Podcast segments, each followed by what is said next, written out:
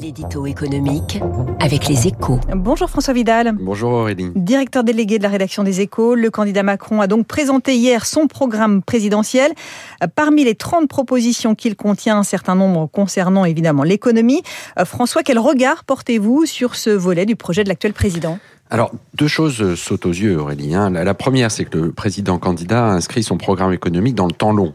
Pendant sa conférence de presse, on aura très peu entendu parler pouvoir d'achat et inflation.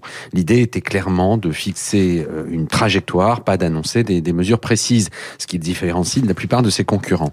Le second constat, c'est que l'heure n'est plus à la disruption. Hein. Pas de grande rupture en vue, mais plutôt la, la poursuite de la politique de libéralisation de l'économie engagée depuis cinq ans.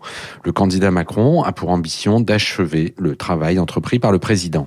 En continuant à réformer le marché du travail et l'assurance chômage d'abord, avec pour objectif d'atteindre le plein, le plein emploi en 2027, en reprenant le fil de la réforme des retraites ensuite, mais en visant cette fois-ci l'équilibre économique plutôt qu'une refondation passant par la création d'un régime universel. François-Emmanuel Macron a tout de même annoncé aussi 15 milliards d'euros de nouvelles baisses d'impôts. Oui, mais là aussi, on s'inscrit dans la continuité, hein, avec une poursuite de la baisse de la fiscalité des entreprises à hauteur de 50% de cette somme, mais pas de nouveaux chocs en vue en faveur de la politique de l'offre.